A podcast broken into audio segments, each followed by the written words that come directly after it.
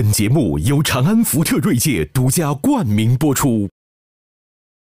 本节目由侨外移民赞助播出。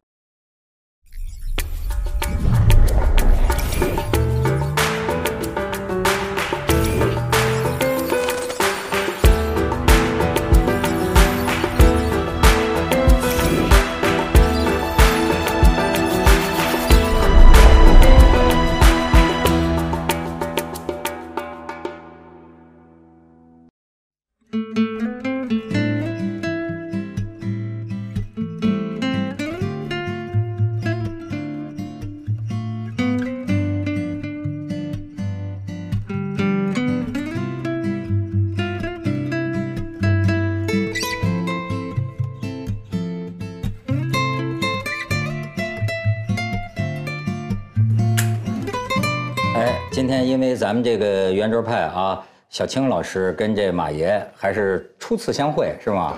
哎，慕名已久在。节目上，哎第一次在节目上，哎呦，你不知道上次这个小青啊，在我们这个第一季圆桌派，那是这个点击最高的一集，你就说明这个人多么好吃。哎呦，他讲的太好了，你知道那一集我天天挂我朋友圈里去，然后我就整天看他这朋友圈。你看啊，要不说我说小青朋友圈也不光是吃的，我那天还看见他发一朋友圈，也挺逗的。当然咱就不说名了哈，就是说，哎，说处理一个官员。这个官员呢，这个贪赃枉法，但贪赃枉法列出几大罪状哈，其中一罪状呢，给我看乐了，说这个官员哈，这个叫什么？这个就不按照不不守组织原则，呃，任意提拔在朋友圈里给他点赞的干部。我说这都好使啊，哎。呃，我发了之后，很多人在底下留言说，我现在就去点点赞去，给领导点赞去。你现在有的时候是另一个问题，就是说你在朋友圈里，呃，你们咱们现在都没领导，在朋友圈里屏蔽领导吗？呃，我我们是屏蔽领导，一般来说。你不你你不屏蔽，领导知道你在干嘛呀？我没有朋友圈，因为我是领导的，就没朋友圈，你这没人给我看。这个我我是有经验的。啊，啊，我有一次也是遇到了一个还很严厉的领导，他问我说：“哎呀，我们俩加个微信吧。”我说：“怎么了？”他说：“他们都说你朋友圈特别好玩。”我说：“好，我待会儿等一下，马上就去你办公室。我现在先上个洗手间。”我就用另外一个手机注册了一个真的朋友啊？圈儿，利然后用撒尿的空。对，然后一年多的时间，那个朋友圈上就他一个人。你单位他一个人广播一些是东西。对，但是但是现在这个都都两个两个朋友圈都用上了，因为我一个朋友圈已经满了，就不够了。所以你你看出来没有？他就是深通这个。嗯那看的内容有什么不一样？那个就是发节目预告，哦，显得工作很勤哎奋对对是吗？对，所以小青老师现在可以回答很多这个年轻网友的问题。比方说，我问一个问题，就是说，很多人就呃年轻人就问，怎么能让领导对我有好印象？或者说说的再难听点，就是说，今天的小孩是不是不太会拍马屁？我觉得这个可能跟呃地方也有关系，就是呃，比如说公司，可能就会好一点，大家的关系就可能要淡淡一些。对，你你注意他刚才说的一个吧，那天咱我们聊这个，就说拍马屁，我要说啊，我说这东西啊，其实是属于一种落后的东西，就是属于低效社会的东西。你知道我现在包包，你像跟一些互联网企业打交道，我就发现呢，他这种拍马屁的这种文化呀、行不通了行不通了，因为啊。都是绩效管理，就是这经理说，我下个月我必须达到多少业绩，你的这个绩效把你逼的，你连拍马屁的空都没有，你你完不成就末位淘汰了。对啊，刚才你说的那个事儿是两个两个问题，第一个问题是是怎么引起领导的注意，第二个才是拍马屁。拍马屁不一定能引起领导的注意，引起领导注意是个最简单的方法，你教教我，不是就是你承担你可能承担不起的责任，比如这个事儿很难，谁去？你敢第一个站起来，领导一定对你有印象，对不对？我们工第一个站起来，第一个折了。那蛇蛇不怕，折不怕，你努力了，而且你折的有道理是可以的。碰钉子怕什么呀？我儿子出国的时候，我告诉他，人生你一个人走出国，没有人陪着你，你唯一一条就是你脸皮得厚，你不脸皮厚，你就是等死了，对不对？你你撑死了是不成嘛？你让人家挖苦两句，人关上门不理你，你再出来呗，他也没把你关屋里，不不让你走，对不对？所以方舟，你求人脸皮薄吗？我我其实就是他脸皮不薄，我脸皮他很厚得很特别厚。他脸皮不薄。对，啊你怎么知道他脸皮薄？他采访过我，呃，你就 采访你就发现他不要脸呢？那不是，不是，他是这样。你像我们这种人呢，其实我是一个特别容易跟人，就什么人我都能打交道。没错哎，我你才是阿庆，你就是阿庆，所以碰见阿庆早。对，呃，这个，但是你要在今天社会中后，你比如我现在，我从来不求人，我现在不求人，但我没有这个交换条件的时候，我必须求人。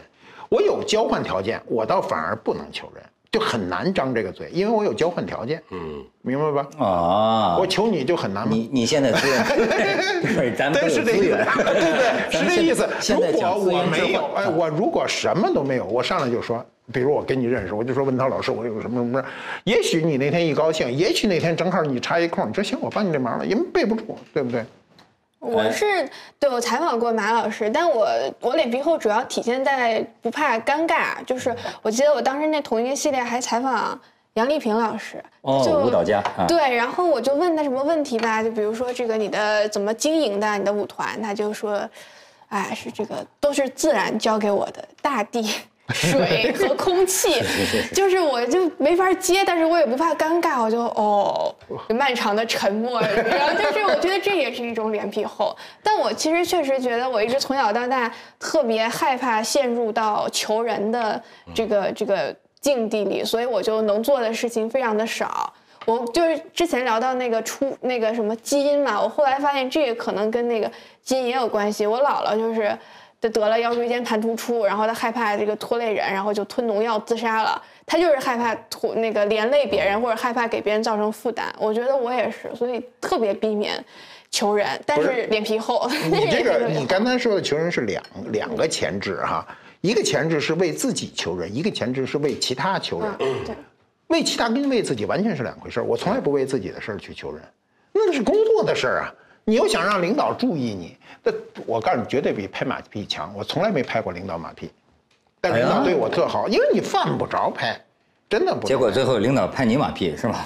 领导得有事领导儿求你，就是拍我马屁。怎么说？你比如说啊，我在出版社那个年月哈，八十年代三十多年前，全出版社社长和总编辑出差是坐飞机的，剩下人都是坐火车，本人出差坐飞机，那引起众怒。那时候觉得坐飞机是个啊不得了的待遇哈，但我这飞机不白坐。你给单位挣钱呢？对呀，对，领导就是说你把钱拿来，你爱你坐火箭都可以，哎，对对不对？领导是看这个效这个效益的。你们单位管理不严，哎，小青，你有经验，我感觉你很受领导赏识啊。对，他他有作品呢，《舌尖上的中国》。我是比较乖，嗯我是比较乖，你这个你不你不你不能给人一个错误的信号，你乖在领导面前没有用的，你一定是能干。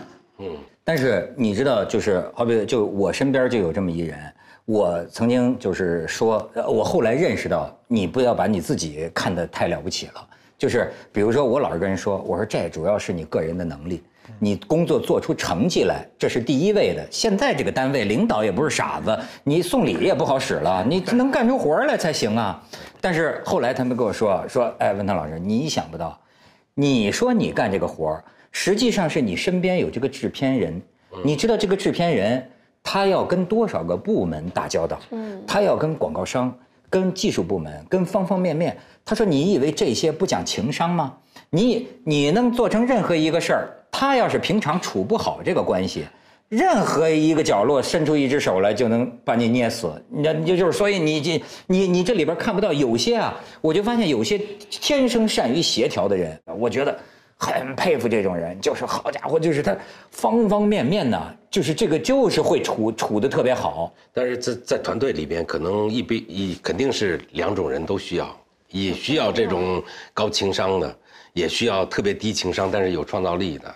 你属于哪种？我是属于比那个情商二者比较兼有我们没有者没兼有，确实没有什么太多的创造力。不是你有一绝招啊，你给领导安排一顿吃的，这也就这个还真没有，这个还真没有。我的领导到退休了，说：“哎，我有一句话，我跟你没有说过啊，我当你这么长时间领导，你吃了这么多好吃的地方，从来没带过我。我在任上的时候也不好意思说，我说行，我我给你安排一顿，保证让你吃的特别开心的。结果发现他也不是特别喜欢吃，呃 就是因为因为领导拒腐蚀永不沾啊，不是不是，因为呃人跟人的口味的差异其实是蛮蛮大的。哎，我问你，方舟，你咱不说对领导，有的时候感觉跟领导拍马屁搞好关系啊，这好像有功利的这个色彩。哎，你觉得这个讨好人开心吗？开心。我有两个，就是不能算绝招吧，就是给就是新手也可以学的入门级的讨好，我觉得还挺有用的。一个是因为我之前都在日本嘛，就跟日本人学的，对方说什么，你其实也不觉得有怎么样，但是就。哎，嗯，然后就 陷入表示感兴趣，然后就陷入了沉思，你知道吗？就是因为大部分人深有体会的感觉，大部分人他其实不知道怎么回应，又怕说错了，你就哎，就表示在思考。还有一个我觉得挺管用的，就这是智商不高的人的好情商。还有一个我觉得无论跟谁说，对方都觉得就是你是这个世界上唯一懂他的人，特别特别管用。这个就是。你要配合表情啊，就是 对对对，举例说明怎么能让别人觉得你就是这句，只要说这句话，我觉得对方肯定觉得你是这个世界上最懂他的人。嗯，但要配合表情，就是说，就是说这个世界上说自己孤独的人很多。但是我看你才是真正的孤独吧？是是是，这这对对对，杀伤力太大了。所有人都觉得，哎呀，就是说到我心坎里去了。就这个，我觉得就是零零基础。这个这个是星星象学和是是和算命的干的事儿。对你，哎，你看我为什么问他这个问题啊？就是我感觉啊，就是说我从拍马屁出身，对吧？就是说。哎，好像呢，我觉得拍马屁啊，它是一种修行，不是什么到最后拍马屁出身，我您您听我说，我这话说的有点快，就是说，早年间我啊是个脸特别冷的人，就是面瘫一样，就见面对人呐就没有没有笑容，所以很多人觉得我这个好像看表面不好接近，我觉得这个挺不好，对吧？哎，当然有时候求人点事儿，求人的时候反倒不会拍。就说不出来，但是呢，我倒是后来发现呢，你看我交往的朋友啊，往往都是像马爷这样，就岁数大一些的人。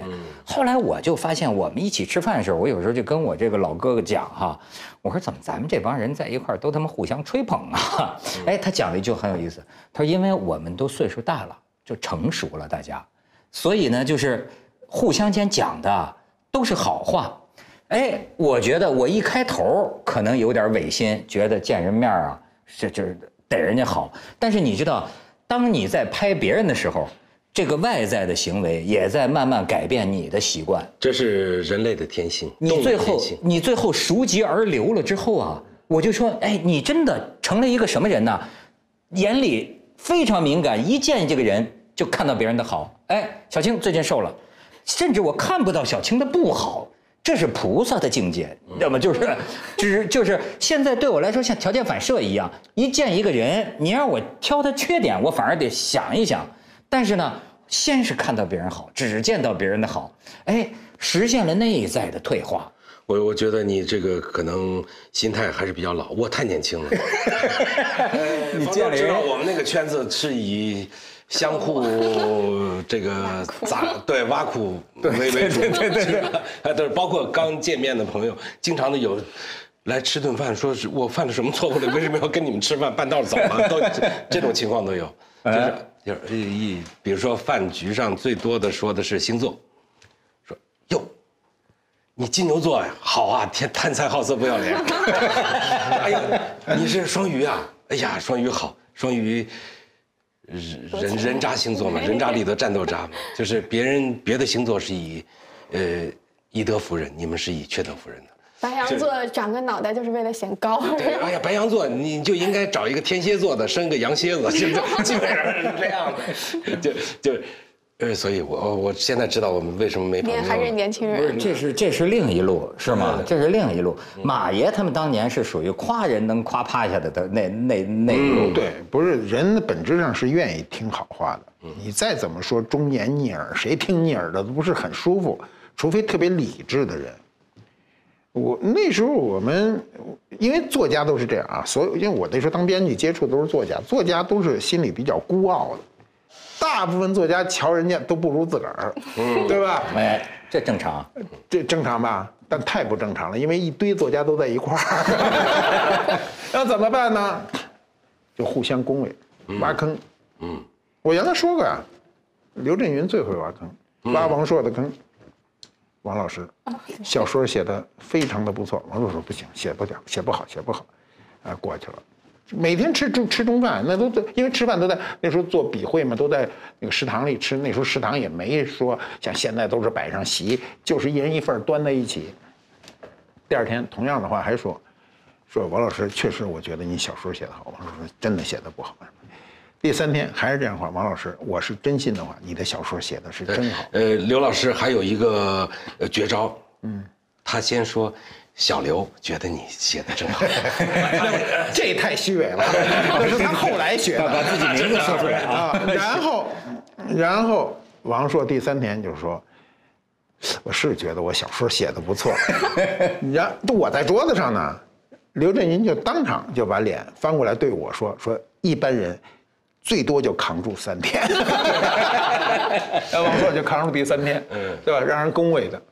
那这就是朋友之间开玩笑了。但这种恭维呢，有一阵很恶俗，就变后来这个恶俗变成一个社会风潮，就是互相之间称老师。嗯，对呀，现在不就是这样吗？现在谁见谁都是老师，我现在特别不习惯。一个什么小女孩过来以后说这是什么老师那，他从这个这个社会这种普及上讲，中国的所有的称谓都世俗化，就越来越恶俗。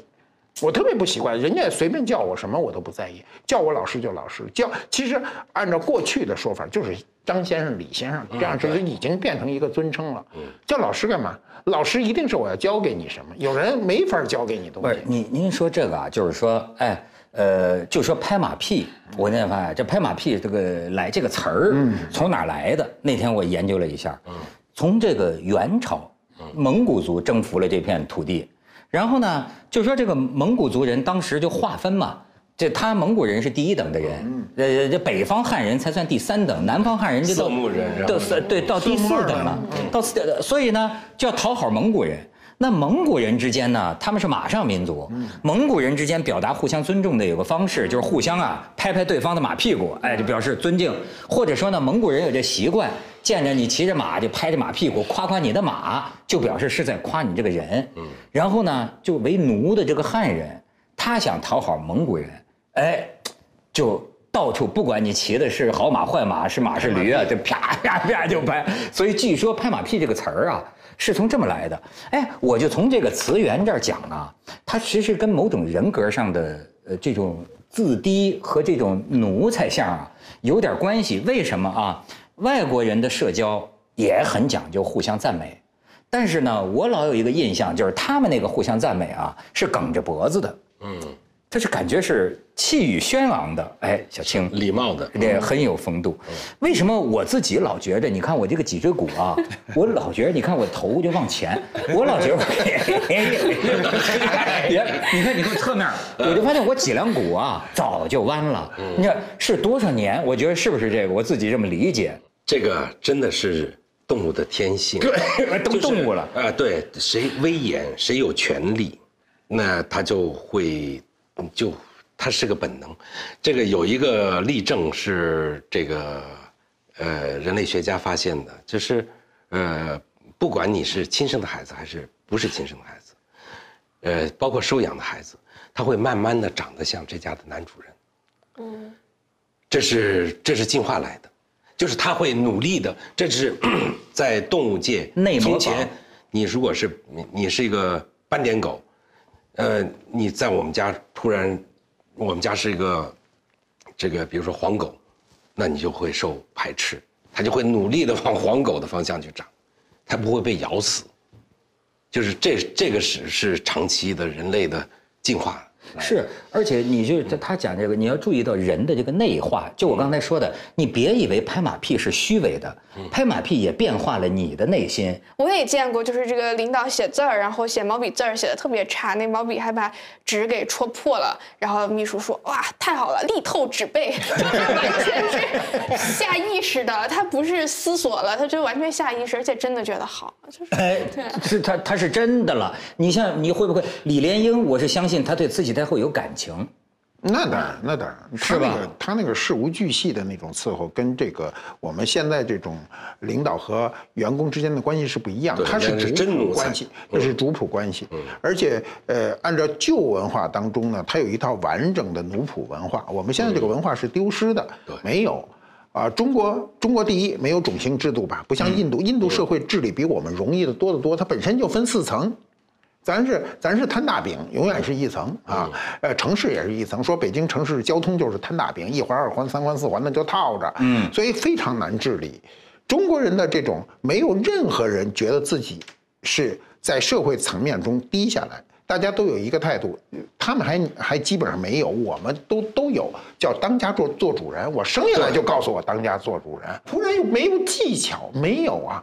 所以不会，我真的是不会拍马屁，没有拍过。而且我一开始特别不适应说那肉麻的话，我觉得那都不是人说的话，他怎么能说呀？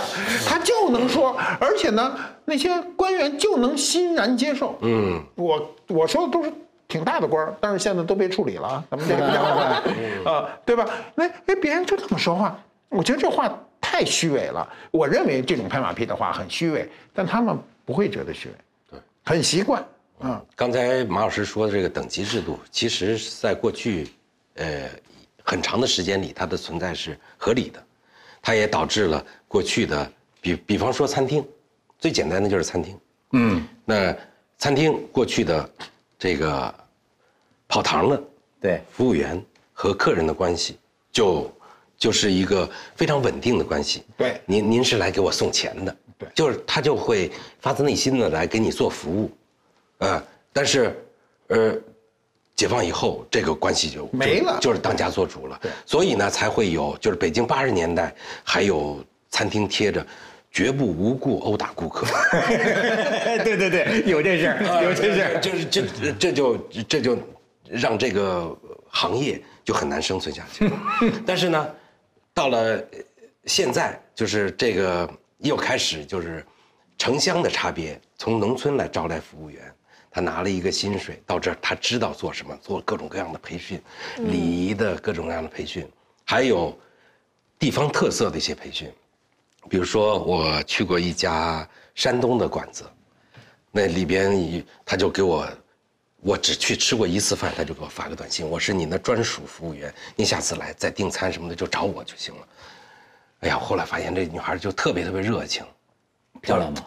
呃也挺漂亮的。是哪种？是喊你哥的那种亲对密对对对，式的是吧？哥 哥，你在这个什么什么，今天什么最新鲜？什么咱家今天买了什么？对对对对，这个是北方人不见卖啊啊。但是呢，我就是后来我就没法去这饭馆了，就不管我带女同事也好，这个带女朋友也好，带侄女儿也好，只要去，就喊嫂子嘛。对，嫂子他都他都会说。这位不是嫂子吧？他他没记性，他只有一个那个服务的，对他把你今天是哪个嫂子？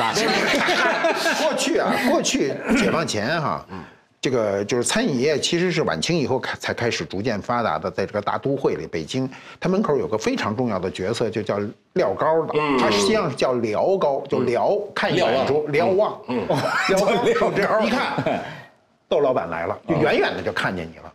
他问题是这个聊高了，他不是巧舌如簧，他也不是这个这个情商有多高，情商肯定要高哈。他最重要的一个技能叫记忆力，你只要来过一次，你上次什么时候来的，因为什么原因，他都记得清清楚楚。一来说，说窦老板，孙子快过满月了吧？你上次是为这事儿来的。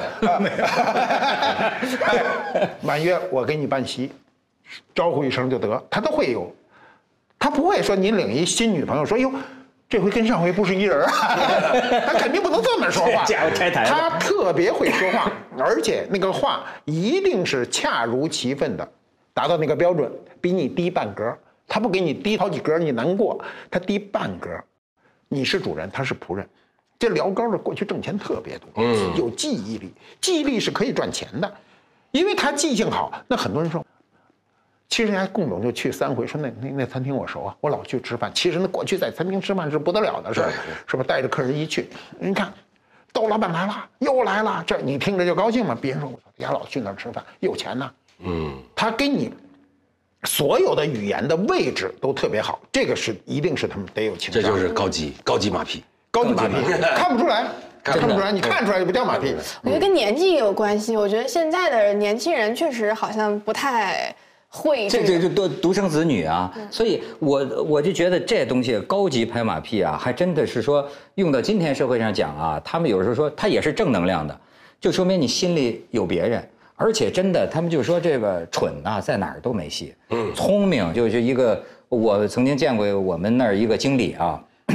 我们去跟那个石家庄市政府的吃饭，我觉得我当我印印象很深，我觉得真是特异功能，就是这样的人呢，没有理由不受欢迎的。多么一个长桌，双方会谈，一个长桌啊，然后呢递名片，咵咵咵咵咵递名片，然后对方那个市领导讲话，对，然后到我方讲话，他这一站起来就说。尊敬的某某某市长，谁谁谁谁某某某书记，某某某什么，几十个名字啊，这种这种人我也见过，说炸了现场，哗给他热烈鼓掌，就等于这看这名片，这咱们就所以这东西真是得智商过目不忘，见的这个人就不会忘。你知道拍马屁是这样哈。拍马屁实际上是一个相互相辅相成的一个文化。你比如我不喜欢拍马屁吧，我还不喜欢别人给我拍，谁一拍我马上就知道。嗯，他有的不是，我见过极限拍马屁，就是这老板大，大老板在榜上啊，福福布斯什么都有名的。嗯，然后他约我去，约我去呢，我去到他那那个宾馆大堂等着他，是他的宾馆大堂哈。结果呢，他去健身去了，他马上给我发一对不起，我健身，马上就回来，你在大堂等我会儿。我在大堂等了五分钟，他进来了。进来以后呢，穿一身运动装啊，披一大衣，一进门一看，马老师来了，然后啪肩膀一抖，那大衣后面歘就有人接。我怎么想起周星驰的电影？绝对比电影精彩啊！夸一抖，啪就有人接了。要不看后头啊？要我要抖，我得看哥们儿接着呗，要不然抖地上那不丢人吗？太自信了。然后呢，然后啪就跟我说话的时候，啪手这么一姿势啊。那哥们儿扒大雪茄，腾就捅这车，这是练过的。吸两口啊，跟我说着话，说说跟我说什么呢？说哎，完全他妈电影镜头，这彩排过呀，这得哎是说这个健身，中国人都是瞎健身、瞎练。我请的美国教练，吸一口，啪一伸哈。后面的人啪就把烟拿走了，就是他手这么一呆，那烟就被另外一个 啪啪啪啪一敲，腾就塞上。那天把我给闹的呀，我他妈都快笑喷了。他不知道我笑什么，就是他所有的动作都是他妈跟排练的一样，那个人就得全神贯注的拍着马屁，要不然这手一弄，你得知道，好，我还想吸一口，你给我拿走了那不成，他就知道哗哗哗多两下，全都会。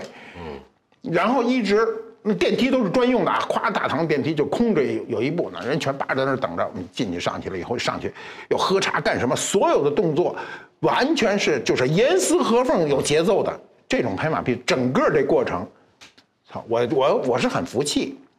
我回去试了试大衣，没那么容易抖。哎，你不你这个抖大衣是用肩膀这个劲儿，你抖不好吧？抖不下去，你瞎晃悠半天，大衣还在身上呢，你知道吗？他这种就是享受，享受他享受这个。你说他是关心真假吗？他可能他就喜欢这个派。那对，但是如果防也不一定能防得住。刚才马老师讲的故事嘛，其实，在美食圈里面最大的一个腕儿就是袁枚了。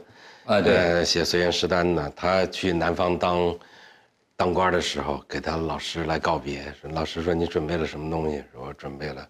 一百顶高帽，嗯，说说这个不好吧？说现在这世道，谁不爱戴个高帽呢？说得听两句好听的话，然后说有几个能像老师您呢？哎呦 呵呵呵，出门的时候跟书童说，嗯，这怎么只剩九十九顶了？你说这袁枚，我在想，我说这东西真是个高智商的活儿，因为啊，就是说。明知道领导不是傻子，明知道你拍马屁，其实我觉得很大程度上是被你的才所惊艳了。你比如说，他们讲这个纪晓岚，说这个乾隆就对那就更多了五五十五我我我也五十五五十大寿，说纪晓岚写写一对联儿，说是脱口而出，纪晓岚叫黄图四万里。就是说，满清的这个版图纵横四万里，黄图四万里啊，叫一古以来，呃，从未有这个一朝一统四万里，然后圣寿五十年啊，自前自后，哎，还有九千九百五十年，你看一万年，四万里，哇，这就是说你明知道他是拍，可是人家太水平太高了，那个。这些这些再经过后代的文人演绎，就这种字对儿多了，嗯，一个比一个牛，哎但是拍到恰到好处。马爷，你刚才说的这也是一问题。我怎么觉得就是说，呃，不是我我我可能也吹吹牛啊，我老觉得别人要是夸我呀，我还臊。这是不是因为咱们这个乡土的自卑感？就是你比如说，呃，咱们要一起吃吃饭，别人要提到说，哎，你我经常看你这个节这个节目，我好像本能的喜欢把话岔开。啊，我但是有些人很享受，怎么我好像觉得就是觉得很不是不好意思，那那那属于受不起似的哎不是，那这个都是一样的。是我也不太愿意谈自个儿节目。你说好容易在一块儿，你谈我那个，因为咱们知道这节目里有各种问题，你心里很清楚，哪次谈话好，哪次不好，人家跟你说这个，其实这属于专业问题，这还不属于拍马屁，这属于一个话题。没有，哎哎哎就是我我要不然我跟你窦文涛，我好容易坐在一块儿，我怎么说？哎呦，都我平时隔着那屏幕看见的，哎呀，这个我谈一个什么什么话题，是吧？就千万别错了。你这说不错，为什么呢？你的节目比较独特，你这个人呢，这个也独特，所以说不说不错。有的演员是说错的，说了半天，最后说的是另外一演员，你知道吗？就这个，所以我现在碰女演员。有时候那女演员说：“马老师，你还记得我呢吗？”我说：“记得呀。”说：“你真记得？”我其实一点都不记得了，因为女演员特别不容易分辨。对，这个 你要一瞎说，肯定就错了，就好人当不成了。脸有脸脸脸盲症肯定是拍马屁的这个 这个大忌，大忌。我有一次直播的时候颁奖，跟那个焦晃老师，然后我这个在台上直播，我说特别喜欢你演的那个雍正？那不是他演的，哎，他演的是什么呀？我又忘了。他演的是康熙吧？啊，对他演的，他说我演的是康熙，就特别尴尬。我也经常遇到人说，哎，这个方舟老师又能打假又能写作，真不错。方舟子呢是吧？这人又能打假又能写作我跟你说，你一说这个，我想起仨。那你看最近朋友圈发那个张学友演唱会那个吗？张学友演唱会不知道在哪儿，张学友在那儿扭的，你听旁边那观众刘德华，刘德华，对就这这是一个，还有一个我是在上海听说的，就那个吴大维。吴大维在上海不是开酒吧嘛，然后也是有一小女孩儿，她的哎一进那个酒吧门，小女孩儿她就上去，吴孟达，对对对，这经常的。所以对演员来说，你不是真熟的时候，尽量就说哎呀不错什么，就别说直呼其名，也别跟他谈作品，这真容易非常容易出错。容易拍到马那不是黄渤自个儿就讲吗？人家说：“哎呀，我这这说了半天，最后你给我签个名吧。”他他中间可能在话题转换中认为他是王宝强，他被迫就签上王宝强。这个 那非常容易个出错这是真事儿，是吧就是柴静在机场被拦住了，然后说。鲁豫老师，我太喜欢这个节目了。然后呃，柴老师给人签了个鲁豫。我有一次跟那个呃就在飞飞机上，正好跟姜昆老师，正好坐我我们俩挺有缘，坐一块儿聊了一路，结果还到后来看了一个人，呃先先跟我打招呼，这倒没认错。哎，窦老师，我今天看你的《千三人行》，哎，马季老师你也来了。哎，姜昆很幽默是吧？啊，马季老师经常坐飞机的。所以啊，这个还是这个拍马屁的这个艺术，真是需要呃都都不是是都不是首先要真诚真诚的拍马屁。嗯，所以孤独这个，我就是还是我这孤独特别好，是因为你说孤独，所有人都觉得你说的特别对，格儿比较高，这个不会错的。但我也确实挺讨厌人给我拍马屁，我连新书发布会我都不愿意找嘉宾，我每次都觉得像追悼会一样，就是我以为你嫌弃我呢。嗯对，大家一通夸，不觉得特别像这遗体告别吗？所以我连找这个嘉宾来夸我，我都不愿意。所以说到底，拍马屁最后要达到真善美的境界，是吧？来来来来来，咱们互拍一把。你那节目真的是好。哎，您那纪录片呢？我一直珍藏好几版。你是真孤独。对，真孤独，真孤独，你最孤独，你最孤独，全家都孤独。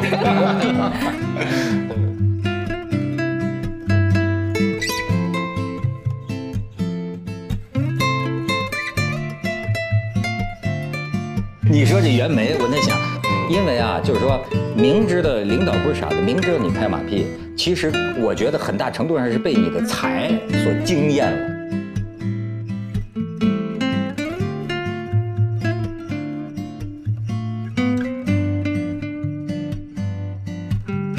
啊，中国中国第一，没有种姓制度吧？不像印度，印度社会治理比我们容易的多得多，它本身就分四层。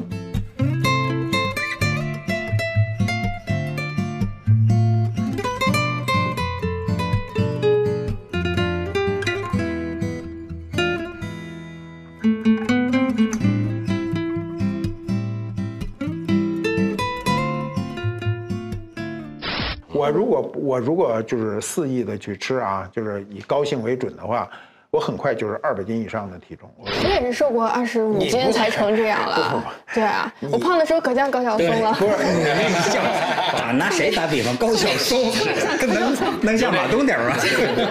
你知道你那个肥叫青春肥，那个东西好减。到我们这种岁数，绝对不能胖，胖了以后就人生的负担太重了。对。哎，我问你，方舟，就是说，你像他这绝活儿哈，泡妞好使吗？好好吃这个嘛？对哦，对啊，对啊，你激动的话都不会说。舌头别咬断了没有，是我觉得有一个理论说的特别对啊，就日本有个作家村上隆，他写过一本书叫《所有的男人都是消耗品》，它里面就。这世界很酷。